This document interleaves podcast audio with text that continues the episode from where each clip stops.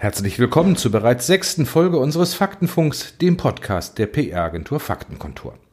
Ab heute wollen wir uns wöchentlich mit den Tops und Flops in der PR-Branche beschäftigen, die Woche ein wenig Revue passieren lassen und die Ereignisse würdigen und einordnen.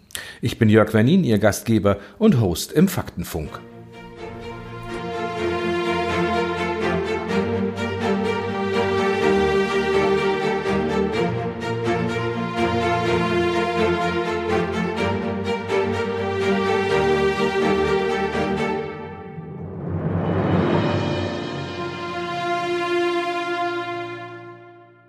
Für die PR-Branche sind es spannende und auch harte Zeiten. So wurde gerade erst zum 24. Mal das Pfeffer-Ranking der Agenturbranche veröffentlicht. Das Jahr 2019 war ein Rekordjahr für die Branche. 138 Agenturen erwirtschafteten einen Umsatz von 820,72 Millionen Euro. Ein Plus von 8,8 Prozent. Erstmals nach acht Jahren gibt es auch wieder einen neuen Spitzenreiter. Die Hamburger Agenturgruppe Fischer Appelt konnte die MC Group auf Platz 1 ablösen. Doch wo viel Licht gibt es auch Schatten. Die Covid-19-Pandemie hat die Umsätze bei den Agenturen auf breiter Front einbrechen lassen. Das sagen 80 Prozent der befragten Agenturen. Herr Dr. Heinze, Sie sind Geschäftsführer des Faktenkontors. Vor einigen Tagen wurde das sogenannte Pfeffer-Ranking veröffentlicht. Da werden alle Agenturen, alle PR-Agenturen gewertet über das Jahr 2019. Was überwog bei Ihnen denn mehr? Die Freude über das sehr gute Ranking des Faktenkontors oder vielleicht auch die Aussichten für das Geschäftsjahr 2020? Also erstmal haben wir uns natürlich sehr gefreut, dass wir nach dem großen Sprung, nämlich um elf Plätze, den wir schon im letzten Jahr in dem Ranking hatten, nochmal einen weiteren Platz aufsteigen äh, konnten. Das zeigt, dass wir in der Substanz wirklich gut aufgestellt sind und auch an der Kundenfront vorankommen. Gut, das kann aber sicher auch nicht darüber hinwegtäuschen, dass wir gerade äh, jetzt eine sehr unsichere Zeit haben durch den äh, Corona-Lockdown und nicht in allen Branchen klar ist, wie es weitergeht und äh, dass das natürlich äh, unser aktuelles äh, Tagesproblem oder unsere aktuelle Herausforderung ist. Ähm, da muss man, glaube ich, nicht lange drüber reden. Das wird überall das Gleiche sein und wir versuchen jetzt das Beste draus zu machen. 80 Prozent der Agenturen, der befragten Agenturen haben gesagt, dass die Aussichten für das Jahr nicht die besten sind. Viele sind schon in Kurzarbeit. Ähm, so eine Branche wie die PR-Branche, die wird ja immer von so einer Krise erst mit einer, sagen wir mal, gewissen zeitlichen Verzögerung getroffen. Droht uns das auch? Ich glaube, ähm, die zeitliche Verzögerung wird droht uns. Da bin ich, bin ich mehr als sicher, weil ja im Moment wir in laufenden Budgets sind, die vielleicht äh, gestoppt worden sind oder zumindest erstmal gedrosselt worden sind. Die neuen Budgets unter dem Eindruck der Ereignisse für 2021 gibt es ja noch gar nicht. Ähm, und ich glaube, dass, dass viele Agenturen, die auch eine wirklich gute Arbeit leisten, ähm, es wegen Covid-19 schwierig haben werden und die eine oder andere wird es vermutlich auch nicht mehr geben. Ähm, da müssen wir mal genau hingucken. Das wäre ja sehr schade, weil die Agenturlandschaft, so wie sie ist, sehr vielfältig und bunt ist. Wir als Faktenkontor sind aber gut aufgestellt und äh, in der Gruppe insgesamt decken wir einen Branchenquerschnitt ab, der uns nicht zur Hochrisikogruppe macht, ähm, weil wir eben in vielen Branchen unterwegs sind und Auftragsrückgänge in der einen, äh, im anderen Bereich derzeit noch abgefangen werden können. Also verhaltener Optimismus, das ist gut für uns. Herr Dr. Heinze, kommen wir nun zum Rückblick auf die letzten Tage. Frau Klöckner, Julia Klöckner, unsere Bundesministerin für Ernährung, Landwirtschaft und Verbraucherschutz, war mal wieder Königin der Schlagzeilen, besonders in ihrer Fangemeinde bei Twitter. Ähm, welche PR-Instinkte fehlten ihr denn diesmal? Na, jetzt führen Sie mich aber auf dünnes Eis. Äh, da ich mich normalerweise damit öffentlicher Kritik an den Kommunikationsstrategien äh, von Politikern eher zurückhalte, weil mein eigenes liebstes Hobby ja auch die Politik ist. Ähm, nichtsdestotrotz ähm, hat ja die öffentliche Resonanz äh, gezeigt, dass es ein Thema ist, was die Menschen bewegt. Ähm, wobei man immer genau hingucken muss, welche Zielgruppe die Ministerin hat und wer sich aufregt und nicht alles, was äh, im ersten Schritt wie ein Lapsus erscheint, so ähm, eine gesponserte Sendung, äh, ist es am Ende auch einer. Aber ich glaube, ähm, zumindest was Julia Klöckner betrifft, ähm, hätte sie sich das alles etwas anders gewünscht. Naja, bezahlte Werbung mit Prominenten ist ja nichts Anstößiges. Ähm, nun stand sie ja schon mal in der Kritik wegen ihres Spots, wegen Zuckerfrei und der Nestle-Geschichte. Kann man da nicht aus ihrer Pressestelle heraus lernen für die Zukunft? Es ist immer die Frage, was erwarte ich von einer Bundeslandwirtschaftsministerin? Und die Bundeslandwirtschaftsministerin hat zwei Zielgruppen.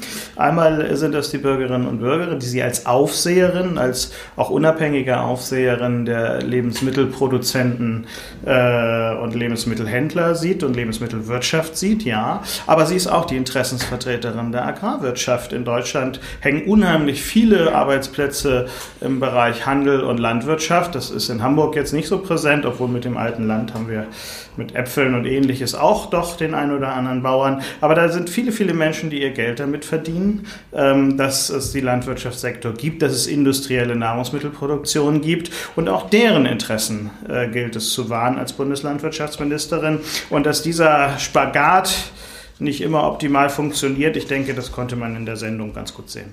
Kaufland war ja zuerst Sponsor dieser Kochaktion mit Spitzenkoch Johann Lafer und Frau Klöckner.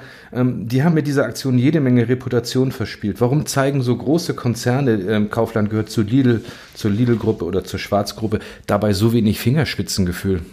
Auch hier äh, gucken wir auf die Zielgruppe. Ähm, bei dem einen oder anderen hat Kaufland sicher Reputation verspielt, das ist überhaupt nicht die Frage.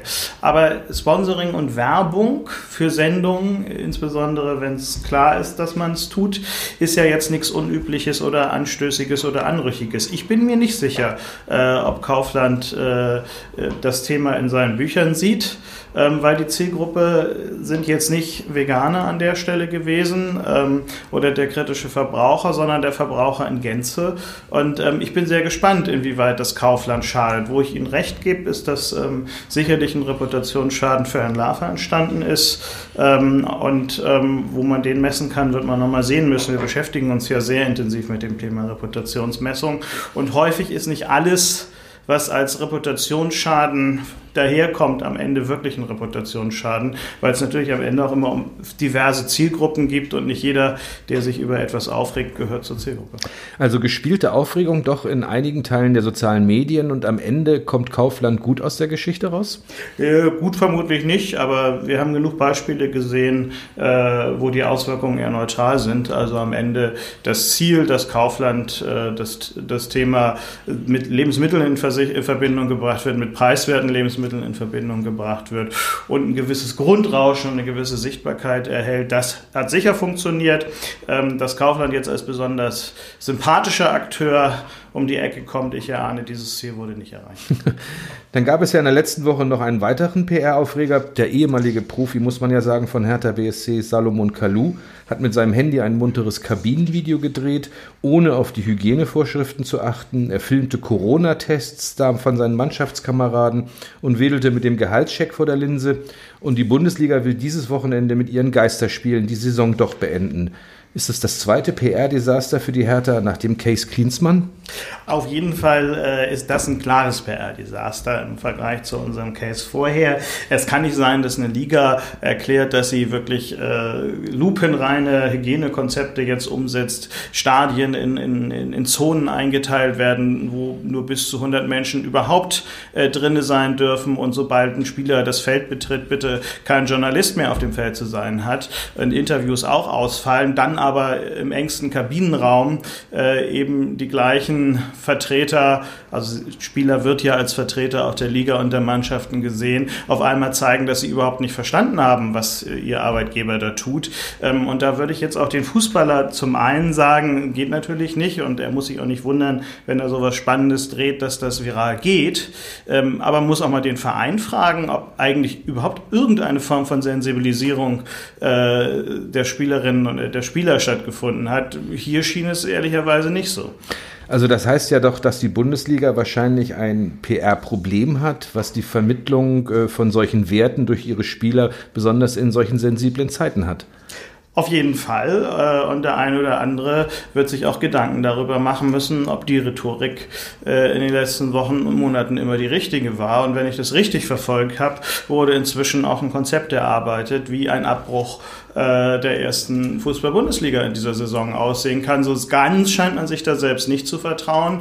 Und ich finde, ähm, wenn das Konzept nicht umsetzbar ist und die Akteure, die es umsetzen wollen, es gar nicht verstanden haben, äh, dann ist der Abbruch die richtige Konsequenz. Nach so vielen Flops finden wir doch auch was Positives, Herr Dr. Heinze. Vielleicht ja der Start des Medienschiffes The Pioneer von Gabor Steingart. der als Kapitän auf dem ersten Redaktionsschiff der Welt jetzt das Ruder in die Hand genommen hat. Ja, total spannendes Projekt, wie ich finde. Nun äh, steht Gabor Steingart auch für Spannung.